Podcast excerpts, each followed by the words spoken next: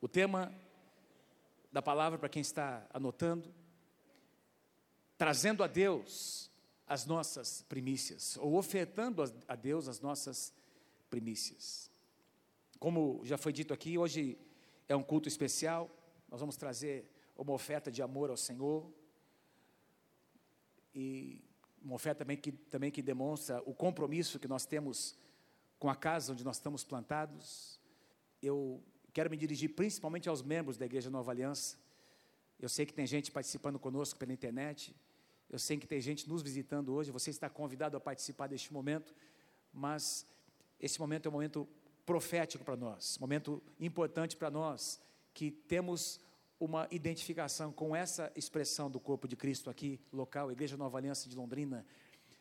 Quando a Bíblia fala sobre adoração, quando nós aprendemos sobre adoração, a palavra adoração ou adorar significa literalmente inclinar-se. Diga assim, inclinar-se.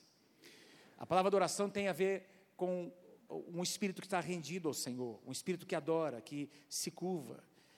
Mas também significa a maneira como nós honramos ao Senhor, com as nossas atitudes, com as nossas palavras, com as nossas decisões.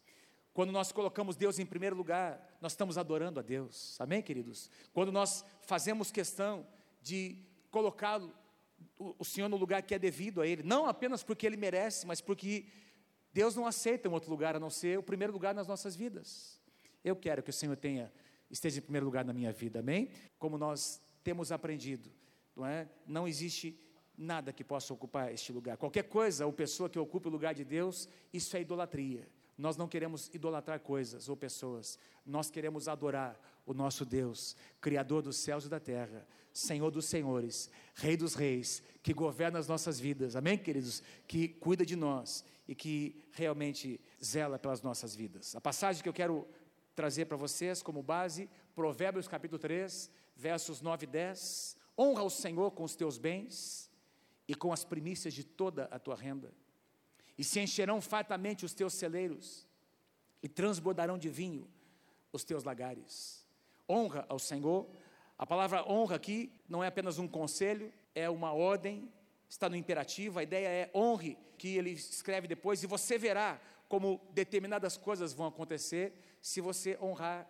Trata-se de um princípio, o princípio da honra acontece naturalmente falando.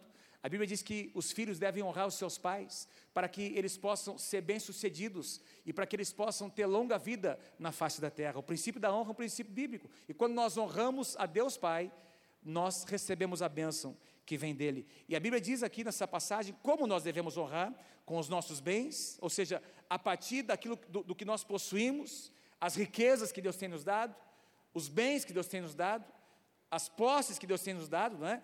e com as nossas rendas, a primícia da nossa renda. Então, bens é aquilo que nós já conquistamos, são os nossos bens. A nossa renda é aquilo que nós que nos mantém mensalmente. Então Deus está dizendo: olha, me honra com os bens que você já possui e me honre também com a sua renda, com aquilo que você recebe do seu trabalho, não é? do seu esforço. Me honre, me apresente a, a, a sua honra, a sua atitude de honra. E eu queria iniciar nessa noite dizendo isso a você.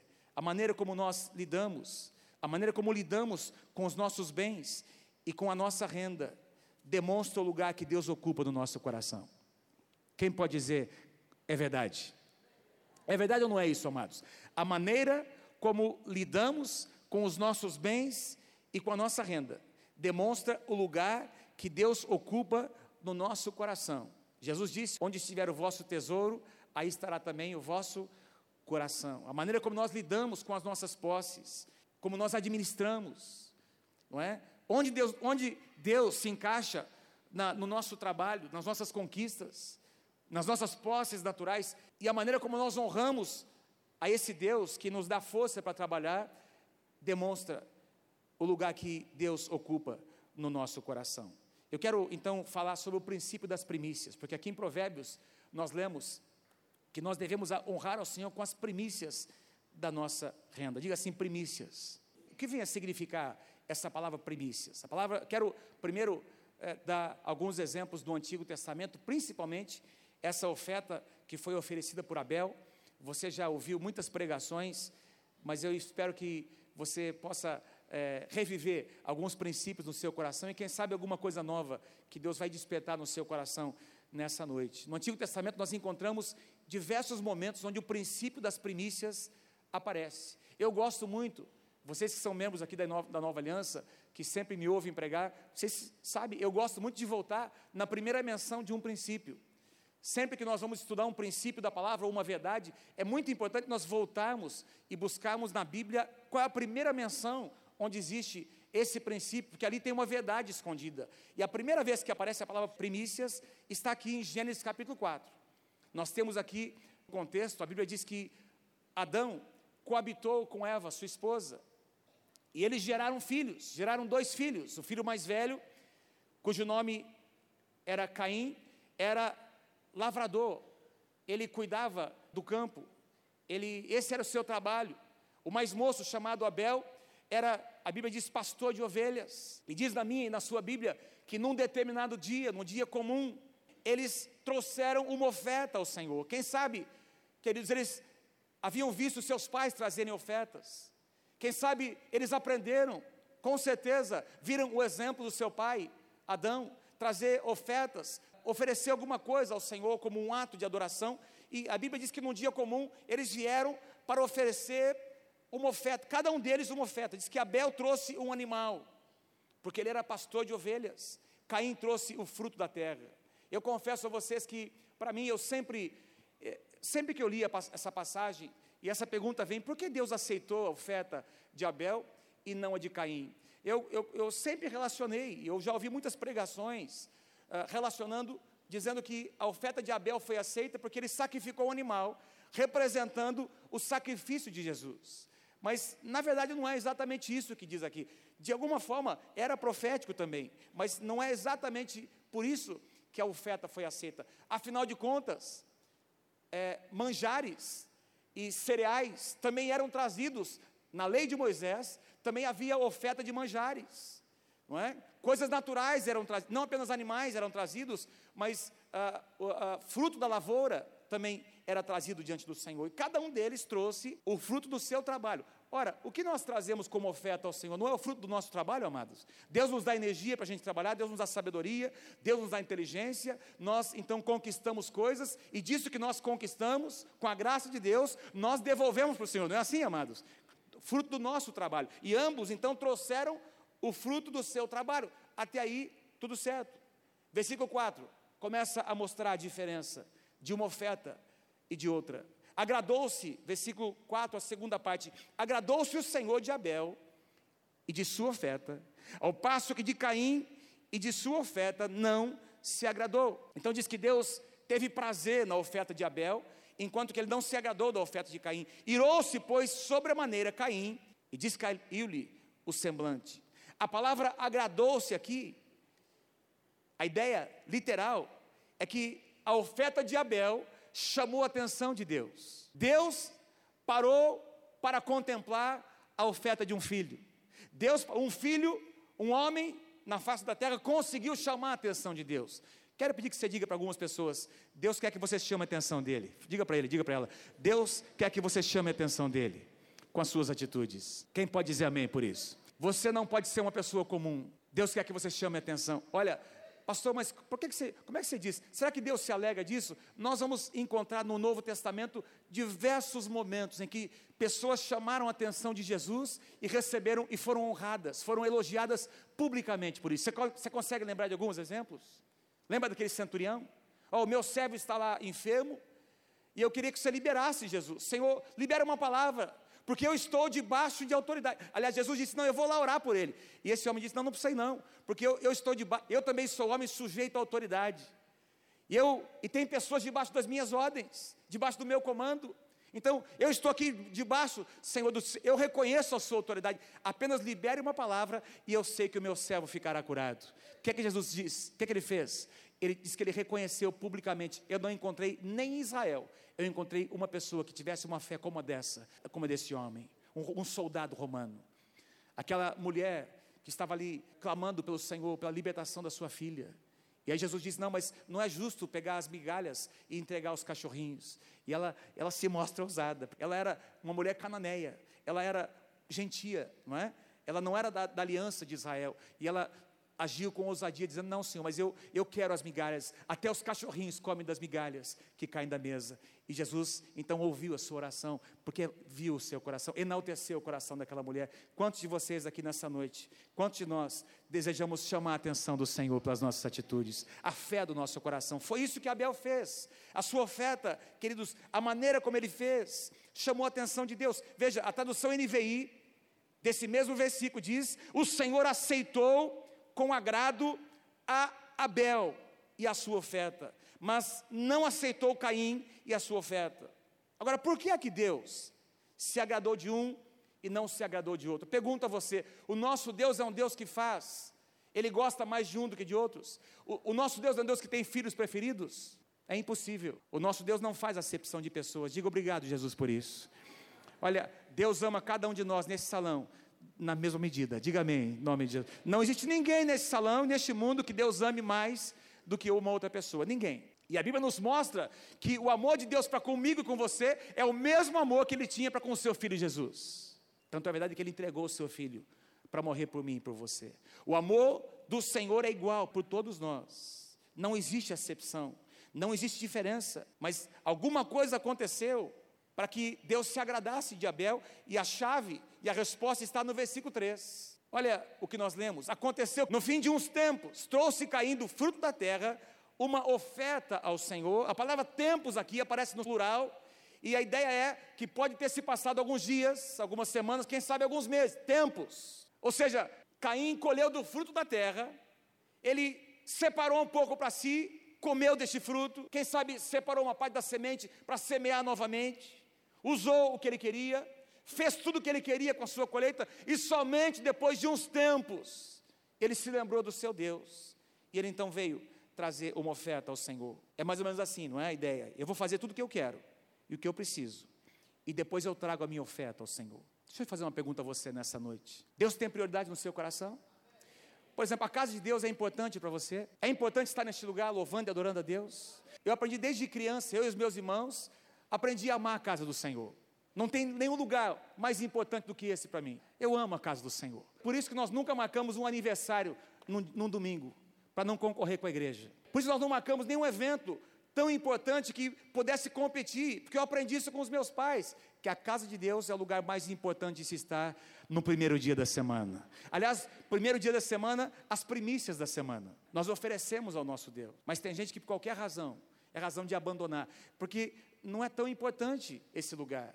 Amados, a Bíblia diz que Caim, ele, ele foi, a ideia é que ele, ele pegou o seu, o seu fruto, ele colheu a, o fruto da sua lavoura, do seu trabalho, ele desfrutou disso, e depois de alguns dias, ele se lembrou do seu Deus. E o contraste a gente pode observar no versículo 4. Abel, por sua vez, em contrapartida, por outro lado, diferentemente de Caim, Abel trouxe as primícias. Abel trouxe das primícias. A palavra primícias aqui literalmente é trouxe dos primogênitos. Faz assim comigo, dos primogênitos. Então, presta atenção, a ideia é que diversos animaizinhos haviam nascido, não é? Crias novas haviam nascido, os primogênitos de alguns animais haviam nascido no rebanho deste rapaz chamado Abel, e ele pega esses cordeirinhos, esses animaizinhos, e de vários que haviam nascido, ele escolheu alguns e trouxe para o Senhor. Imediatamente após eu quero comentar sobre isso. A tradução NVI diz assim: olha que coisa linda. Abel, por sua vez, trouxe as partes gordas das primeiras crias do seu rebanho. Eu, eu não sei se para você isso não te chama atenção, mas enquanto estava preparando essa palavra, me chamou a atenção de uma maneira diferente, como nunca tinha me chamado quando eu li essa passagem. Eu queria sugerir a você três aspectos nessa, ou três verdades, três princípios importantes que aconteceram, três práticas importantes aqui de Abel que mostram que a oferta de Abel não foi, não é que Deus rejeitou Caim, Deus rejeitou a motivação. Deus viu o coração de Caim. Deus viu a atitude de Caim. E o que fez com que a oferta de Abel fosse uma oferta diferente? Em primeiro lugar, ele separou os primeiros animais. Diga assim, os primeiros animais.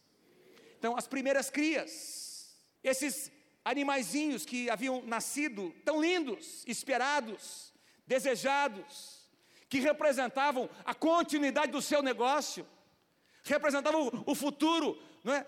da sua renda, do seu negócio, a, se, a sua segurança. O que é que Abel faz? Ele pega o primeiro, ou os primeiros, os mais esperados. Para você conseguir entender o que é que significa essa ideia de primícia. Lembra do teu primeiro filho? Como foi? Quem é casado, quem gerou filhos, sabe do que eu estou dizendo? A nossa experiência foi, nós estávamos já uh, esperando, desejando por cinco anos. Nós já estávamos desejando, a Mônica tinha um problema de endometriose, ela foi curada pelo poder de Deus, foi um milagre que aconteceu. E nós repartimos isso aqui, com, nós morávamos na época lá em, lá em Curitiba, mas a Mônica, quando ela engravidou, ela, ela perdeu, ela teve dois abortos. Foi uma experiência muito forte para nós, porque a gente desejava muito essa criança. Mônica gerou o primeiro, primeiro bebê, depois de quase três meses, já tínhamos ouvido o batimento cardíaco, tínhamos visto na, na, na, na, no ultrassom, estava já preparando tudo, já tinha até nome, não é? E ele veio a falecer, teve um aborto. Aí teve a segunda gravidez, abortou novamente. E a Mônica tinha essa enfermidade, estávamos orando, intercedendo. Aqui em Londrina, os irmãos estavam orando, até que a Mônica foi curada. Um milagre de Deus aconteceu e a Mônica gerou. E o Pedro nasceu. E eu me lembro o dia que eu peguei o Pedro no colo. Que coisa mais linda, não é? É uma sensação indescritível. Não é? O primeiro, não é, ele não é mais importante que os demais. Também não é mais amado, mais amado que os demais. É apenas o primeiro. A primícia tem um valor, não é? Foi esperado, foi desejado. Lembra do teu primeiro carro? Pastor, faz tanto tempo que eu nem me lembro. Não, você vai se lembrar. O nosso primeiro carro foi um Fusca 1300, anos 71. O meu sogro deu para a gente. Nós casamos em 85, o Fusca era 71, tinha 14 para 15 anos, e com esse Fusca, nós, louvado seja o nome do Senhor, nós fizemos a nossa lua de mel. Não é? Nós saímos aqui de Londrina e fomos até Curitiba, pegamos a BR-101, na época que não era duplicada a BR-101, e nós fomos com o nosso Fusquinha. Lembro de uma jamanta que estava atrás de nós, e veio, e a Mônica falou, sai da frente! Eu, e a Jamanta passou, uau, lembra bem? E o, o Fusca foi para lá e foi para cá. Tem alguns detalhes que eu não me esqueço desse carro.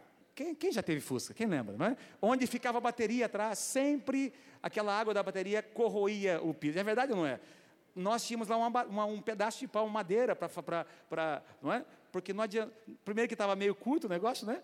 E, e, a gente era, era meio improvisado. Mas eu nunca eu esqueci de outros carros que nós tivemos. O primeiro nunca esqueci. Primícias.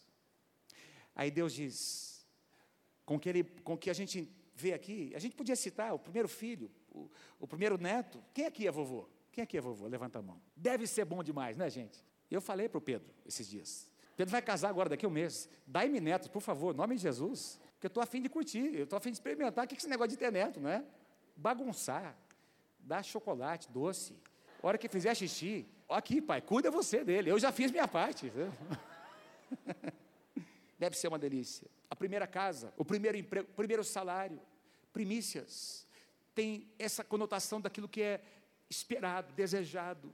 E aí você esperou tanto, e a hora que você pega aquilo na sua mão, ao invés de você pegar para você, o que é que você faz? Você entrega para Deus. Foi exatamente isso que Abel fez. Os primeiros frutos. Tem um, um segundo aspecto, os melhores animais. Eu não acredito que Abel escolheu animais defeituosos eu não acredito que ele pegou os doentes, fracos, machucados, feridos, não. Ele pegou as melhores crias. E ele deu o seu melhor para o Senhor. Não tem jeito de você fazer alguma coisa para Deus que seja meia boca, metade, não é? Tem que ser o melhor, porque é só isso que agrada ao Senhor. O que me chama a atenção, não tinha uma lei ainda estabelecendo a maneira como deveria ser feito esse sacrifício. A lei de Moisés veio muito tempo mais tarde. Não diz em nenhum lugar que os seus pais tinham obrigado Abel a fazer esse tipo de sacrifício. Foi um ato de fé pessoal, com base no seu relacionamento pessoal com o seu Deus. Queridos, eu, eu aprendi vendo os meus pais fazer muitas coisas, eu vi o exemplo deles, mas hoje eu faço porque eu quero, porque eu mesmo amo meu Deus. Eu não faço porque os meus pais me obrigam, eu não faço porque tem algo que nós impusemos aqui para os pastores, supervisores, liderança. Eu faço porque eu amo meu Deus. E Ele tem primazia em primeiro lugar na minha vida. Então, o que Abel fez foi fruto de um relacionamento espontâneo com Deus, dizendo: Eu te amo, meu Deus, tu tens a primazia na minha vida. Uma experiência pessoal, um ato de adoração. Além de ser os primeiros e os melhores. Abel ofereceu a melhor parte. Porque naquela época, veja, muitos anos mais tarde, quando Moisés, quando Deus estabelece em Moisés como os sacrifícios deveriam ser preparados, sabe que, qual foi a ordem? Prepare a carne gorda, prepare o melhor, ou seja, as entranhas, não é? A carne de segunda, essa era tirada, porque Deus queria a picanha. Deus gosta do que nós gostamos. O contra filé. Gente, pensa comigo. Lembra daquele cheirinho da picanha lá na grelha? Pensa, pensa, feche seus olhos. Imagina agora, eu vou fazer um barulhinho aqui e você vai imaginar. Você consegue sentir o cheirinho? Você gostou? Deus também gosta. Deus gosta do melhor. Sabe que mostra isso? A, Abel, não, ele não, não deu aquela escondidinha. Ah, Deus perdoa, sei lá. Deus sabe que eu preciso. Ele fez questão de pegar o melhor. A tradução NVI e diz que ele pegou o mais gordo, a carne mais gorda, não é isso que diz lá? Abel, por sua vez, trouxe as partes gordas das primeiras crias. Das primícias, ele pegou o melhor. Ele separou a carne de segunda, colocou para o Senhor, separou para Deus o seu melhor. Quantos de vocês, nesse salão, querem aprender dia após dia, dar o seu melhor para Deus? Diga amém. Quem pode dar um grande aplauso ao Senhor, que merece nada menos do que o nosso melhor? Então, você consegue entender por que, é que a oferta de Abel foi aceita? Por que, que Deus se agrada de Abel? E por que, que a Bíblia ressalta a diferença entre os dois, as duas ofertas? Não é porque ele ama mais um do que o outro. Eu escrevi aqui, mas o amor de Deus por cada um de nós é incondicional. Não muda. Nós temos cantado, não tem nada que você possa fazer que vai fazer Deus te amar mais ou te amar menos, ou deixar de fazer, que vai fazer Deus te amar menos. Deus simplesmente te ama e ponto. Agora, agradar a Deus é outra coisa. Nós somos amados por Deus.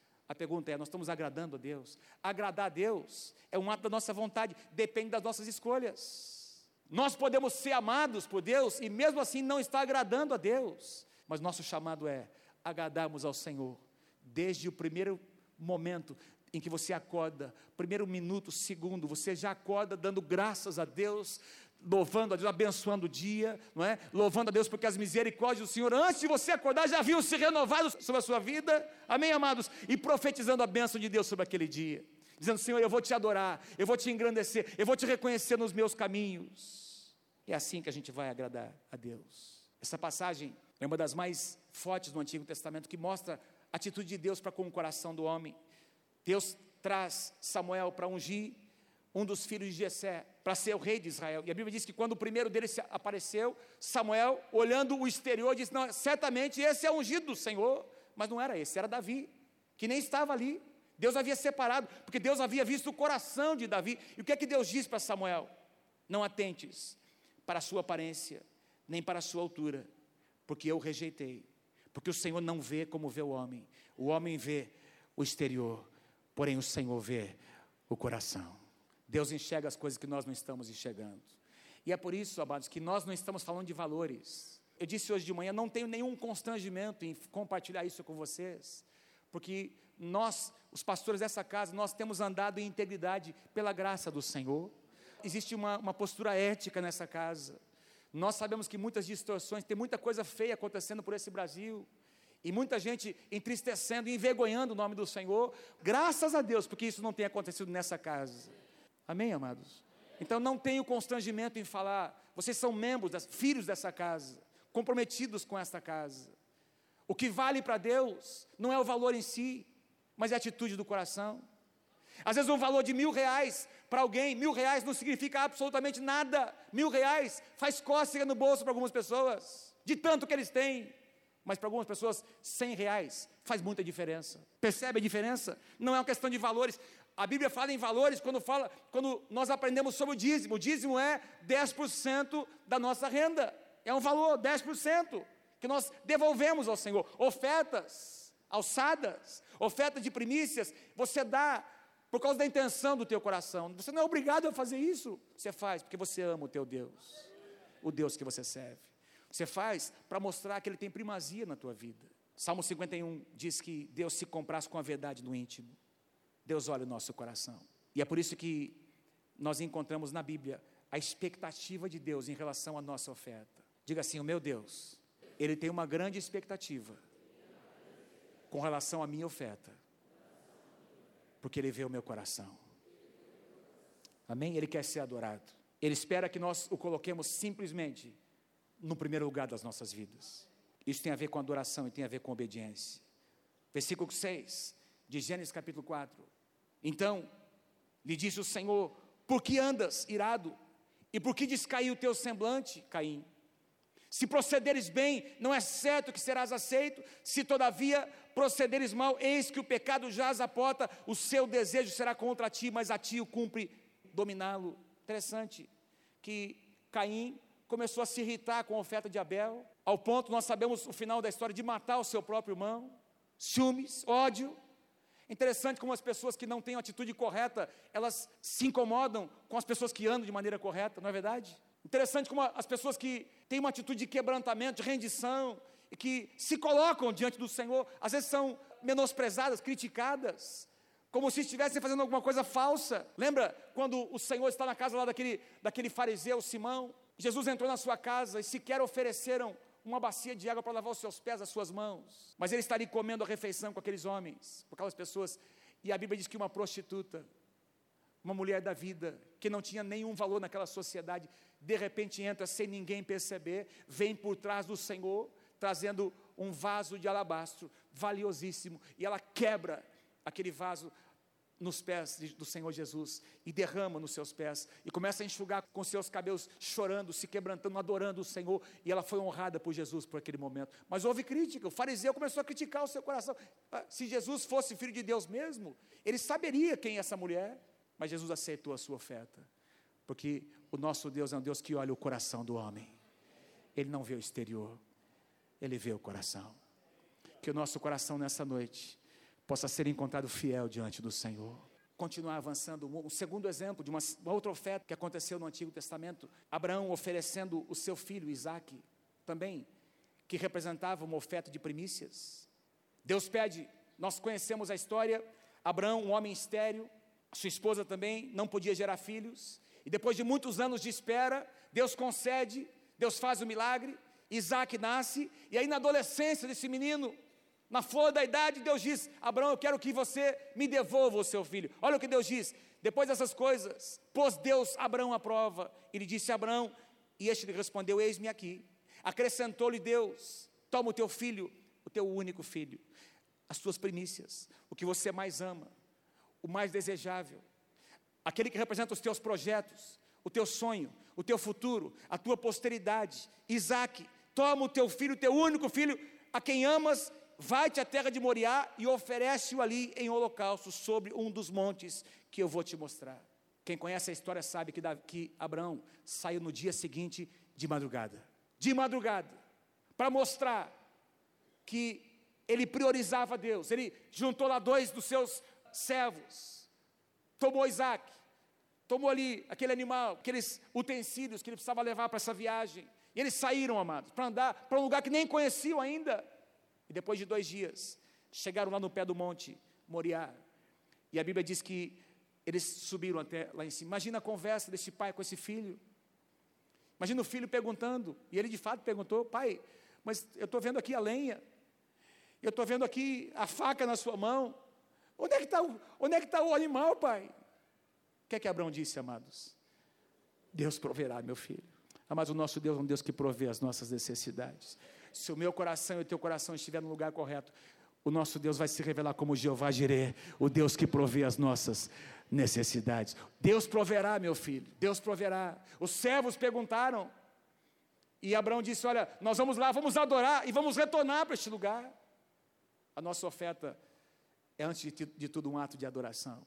Abraão foi, e a Bíblia diz que quando ele levantou esse cutelo para sacrificar o seu filho, olha o que Deus diz. Gênesis capítulo 22, versículo 12: Então lhe disse: Não estendas a mão sobre o rapaz e nada lhe faças, pois agora sei que temes a Deus, porquanto não me negaste o teu filho, o teu único filho, as tuas primícias. Você não negou. Agora eu sei, Abraão. Agora eu sei que o teu coração está no lugar certo. Agora eu sei que você me ama acima de todas as coisas. Quantos aqui desejam amar a Deus acima de todas as coisas? Levanta a sua mão, diga eu quero, Senhor te amar acima de todas as coisas. Me ajuda, Pai, porque nem sempre eu tenho feito isso. Amém? Diga assim: me ajuda, Senhor, porque nem sempre eu tenho feito isso, mas eu quero te colocar em primeiro lugar na minha vida. Houve provisão da parte do Senhor. Mais tarde, quando Deus estabelece a oferta de primícias por meio de Moisés, nós encontramos em Êxodo capítulo 23, no versículo 19, Deus dizendo assim: As primícias dos frutos da terra trarás à casa do Senhor teu Deus. As primícias do fruto da terra. Eu, eu não tenho, dos frutos da terra, não tenho tempo para ler as outras passagens, mas oferta de primícias era não apenas de cereais e frutos da terra, mas também de animais e de pessoas. Por exemplo, todo filho primogênito que nascesse de uma mulher em Israel era tido como oferta ao Senhor, pertencia ao Senhor, era dedicado ao Senhor. O filho primogênito. Interessante que esse evento era tão importante para Deus que tornou-se uma das festas de Israel, chamada a festa das primícias. Em Israel havia sete festas principais, diga assim comigo: sete festas. Dentre as sete festas principais, aliás, dentre as sete festas, havia três principais. Repete comigo: Páscoa, Pentecoste e Tabernáculos. A festa da Páscoa nós conhecemos, estabelecida lá no Egito, não é? A festa de Tabernáculos acontecia lá pelo mês de setembro, outubro, não é? E era para celebrar, para comemorar, para que eles se lembrassem da época em que eles caminharam, em que eles usaram as cabanas no meio do deserto, o tabernáculo no meio do deserto e tem uma, toda uma simbologia que nós conhecemos. Jesus veio para tabernacular, para fazer uma cabana no nosso meio, amém, queridos? Mas o, o que eu quero enfocar é a festa de Pentecostes. Diga assim: a festa de Pentecostes era exatamente a festa denominada festa das primícias, ou festa das semanas. Esta festa acontecia 50 dias depois da Páscoa, diga assim, 50. Por isso a palavra penta, o Brasil é penta, não é? Por quê? Ganhou cinco vezes. A palavra penta cinco, vem de cinco, ou 50. Lembra o que aconteceu no dia de Pentecostes? Quando eles foram cheios do Espírito Santo, ao, Atos capítulo 2, ao cumprir-se o dia de Pentecostes. Por quê? 50 dias depois da Páscoa, Jesus morreu na Páscoa, 50 dias depois, o Espírito Santo desceu em Pentecostes. Esse dia de Pentecostes marcava uma festa chamada Festa de Pentecostes, ou a Festa das Primícias, que coincidia com as primeiras colheitas do trigo. Então, quando havia, não é, eles plantavam, semeavam, e as primeiras, os primeiros feixes eram colhidos exatamente durante a festa de Pentecostes. O que é que eles faziam? Todas as famílias que colhiam não é, o seu trigo e a, os seus cereais, eles traziam aquele primeiro feixe, o primeiro feixe colhido de cada família era trazida nas mãos do sacerdote, e o sacerdote oferecia ao Senhor como oferta de primícias. A oferta de primícias profetizava. Era um ato profético, não é? Por quê? Presta atenção, porque eles não tinham ainda colhido o restante dos frutos. Então, eles estavam colhendo os primeiros feixes, estavam profetizando. A oferta das primícias profetizava quão dependentes eles eram do seu Deus para as colheitas futuras. Eles estavam dizendo, Senhor, nós dependemos da tua bondade, da tua misericórdia para que venham as chuvas para que nós possamos semear, para que nós possamos colher, guardar o cereal, para que as pragas não destruam as nossas lavouras, para que os inimigos não venham contra nós, nós dependemos de, no, de Ti, Senhor, e para isso nós te trazemos essa oferta de amor que representa tudo aquilo que nós ainda iremos colher. Não é lindo isso, amados? Oferta de primícias. É uma profecia, é um ato profético. Quando você, quando nós priorizamos Deus, isso se torna um ato profético que tem a ver com toda a nossa vida. Quem pode dar um aplauso a esse nosso Deus que merece essa oferta de amor em nome do Senhor Jesus? Um último exemplo no Antigo Testamento. Lembra quando o povo está entrando na terra prometida? Deus diz: toda a terra é de vocês. Deus diz para Josué: onde pisar a planta dos seus pés, eu te dou como herança. Onde pisar a planta dos seus pés, eu te dou como herança. Cada família, cada tribo teria uma herança na terra, amados. Mas Deus diz: a primeira cidade é minha. Vocês vão passar o Jordão e vocês vão entrar e guerrear contra Jericó. Houve toda uma estratégia para derrubar, para derrotar a cidade de Jericó. E somente em Jericó, presta atenção, somente em Jericó, que era a primeira cidade, da terra prometida. Deus disse: essa cidade é minha. Vocês não vão tomar nada. Por quê? Porque naquela época, quando havia uma batalha, uma guerra, o, o exército vencedor tomava o despojo, não é? tomava os despojos de batalha. Então, era como uma herança, um prêmio de guerra. Mas Deus diz: esse prêmio é meu, porque essa cidade representa as primícias de todas as cidades da terra prometida. Então, o ouro e a prata que vocês encontrarem, ninguém vai tocar, porque eu quero isso para minha casa, para o meu tesouro, diz o Senhor. Primícias. Nós sabemos o que aconteceu. Um homem corrompeu seu coração. Um homem tocou em coisas que eram sagradas, Deus tinha consagrado. Houve julgamento da parte do Senhor. E depois que isso foi espiado, que foi limpo, aí o povo avançou para conquistar as demais cidades. Mas Deus disse: Eu quero. Isso mostra como Deus dá importância para as primeiras coisas. Isso mostra como Deus dá importância para a atitude do nosso coração. Quantos de vocês aqui nessa, nessa noite querem aprender a ofertar ao Senhor? Eu quero. No Novo Testamento, amados. Eu citei aqui diversos exemplos do Antigo Testamento. Agora, no Novo Testamento, nós encontramos diversos momentos em que a palavra primícias aparece. Eu não consegui citar aqui no Novo Testamento, mas talvez o exemplo mais forte, mais principal exemplo que nós poderíamos citar é que Deus deu a nós a sua, a sua primícia. Deus deu seu filho Jesus. Porque Deus amou ao mundo de tal maneira que deu o seu único filho. Eu e você fomos comprados por um preço de, do sangue das primícias do nosso Deus. Quem aqui é grato ao Senhor por isso? E a Bíblia diz, a minha e a sua Bíblia dizem que Jesus é as primícias. Quando ele ressuscitou dentre os mortos, a Bíblia diz, Paulo chega a dizer que Jesus representava as primícias de todos aqueles que dormem. Ele ressuscitou, mostrando como vai acontecer na ressurreição, na sua segunda vinda. As primícias dos que dormem. 1 Coríntios capítulo 15 diz que quando Jesus vier em glória, os mortos ressuscitarão primeiros, eles serão as primícias. Louvado seja o nome do Senhor. Então a gente vai encontrar esse princípio das primícias sempre presente aqui no Novo Testamento, mas o mais importante é que nós estamos falando de um princípio. Tudo aquilo que aconteceu no Antigo Testamento como uma sombra, como, uh, digamos, uma, uma prática, uh, um ritual, não é? Porque a oferta, muitas vezes no Antigo Testamento, acabava sendo um ritual. Para nós não é um ritual, para nós é um princípio. Hebreus capítulo 10, versículo 1.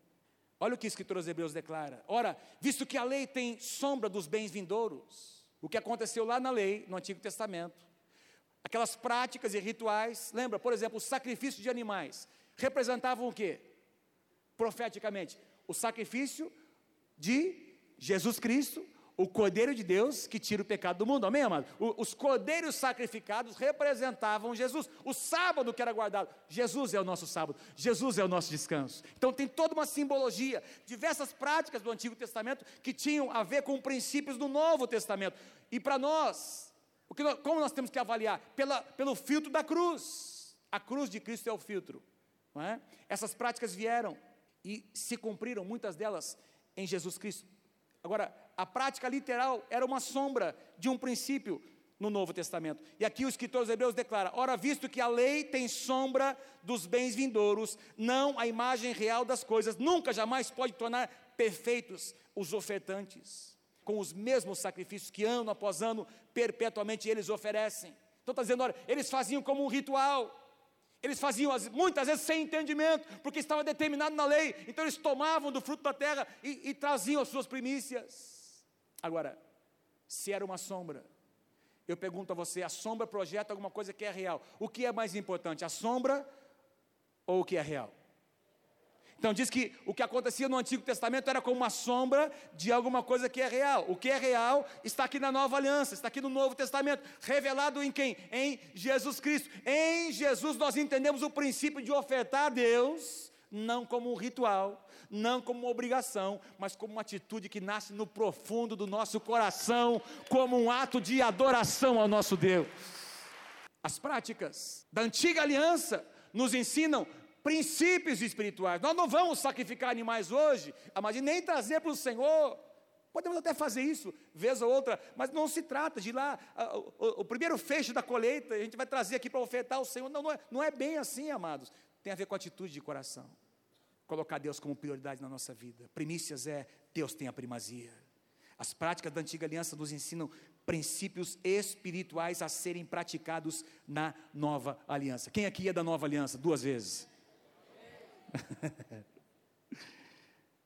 Eu creio que o princípio das primícias no Novo Testamento se resume, eu coloquei aqui, nesses dois versículos. Eu queria sugerir e finalizar com esses dois versículos. Marcos capítulo 12, verso 30: Amarás, pois, o Senhor teu Deus de todo o teu coração, de toda a tua alma, de todo o teu entendimento e com toda a tua força. Coração, alma, entendimento e força. Vamos dizer juntos? Vamos lá. Coração, alma, entendimento, força. Juntos. Coração, alma. Mais uma vez, só vocês. Coração. Com todo o meu coração, com toda a minha alma. Alma tem a ver com sentimentos, vontade, pensamento. Eu dobro a minha alma, eu, eu curvo, é? eu, eu faço a minha alma entrar nesse lugar de obediência. Com entendimento, é um ato de adoração, com a minha força. E o segundo versículo, Marcos capítulo 6, versículo 33. Que coisa mais linda.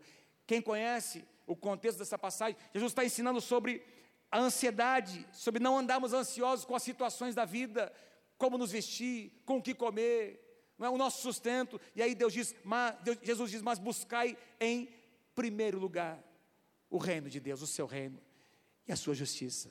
E aí, meu querido, todas essas coisas que nos rodeiam e que geram ansiedade no nosso coração, todas elas nos serão acrescentadas. Se eu e você buscarmos a Deus, se eu e você priorizarmos o nosso Deus, Ele, se Ele ocupar de fato o primeiro lugar, isso é primícias.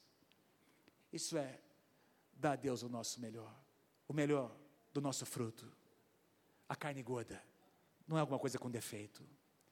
Você vai, você, você acorda e você começa a disciplinar para que seu, no seu tempo, no seu dia, Deus tenha prioridade no seu dia. Você faz sua devocional, de preferência na primeira hora, porque tua cabeça está fresca, você consegue concentrar, ouvir Deus. Você não deixa para fazer isso numa hora que você está cansado. Amém, queridos? Você não deixa para fazer isso numa hora que você não, nem sabe o que você está lendo. Já passou a intensidade, você está envolvido com as situações do dia. Você prioriza Deus, por quê? Porque Deus é importante para você. Deus tem primazia no teu coração, no teu tempo, nas tuas escolhas, nos teus valores, nos teus alvos, nas tuas finanças. Amado, nas tuas finanças, você vai mostrar que Deus tem primazia. Eu não sei como você faz, eu tenho dito aqui. Nós temos uma prática entre nós, pastores. No dia que a gente recebe o salário, a gente entra lá, na, lá no, no site do, do banco, do qual nós recebemos, e fazemos imediatamente, naquele dia, a transferência para a conta da igreja do nosso dízimo. Por quê? Porque nós não queremos deixar para que seja a última coisa do mês, porque talvez não sobre. Eu não vou dar sobra para o meu Deus, eu vou dar o meu melhor para o meu Deus. Se eu ganhei agora, eu ganhei porque veio das mãos de Deus. E se veio das mãos dele, eu quero devolver a ele o que pertence a ele. E quero fazer isso antes de mais nada. Por quê? Porque para mim ele ocupa o primeiro lugar no meu coração. Oferece. Oferece ações de graças. Louvor com palmas ao Senhor. Sacrifício, isso faz. Oferece ao Senhor. Eu quero ouvir declarações da tua boca. Como Deus é importante para você, como Jesus é importante. Diga eu te amo, Senhor. Te amo, Jesus. Eu te amo, Senhor. Nós queremos te honrar com os nossos bens. Continua aplaudindo. Nós queremos te honrar com os nossos bens e com as primícias de toda a nossa renda, Senhor. Simplesmente porque nós te amamos. Porque nós te amamos.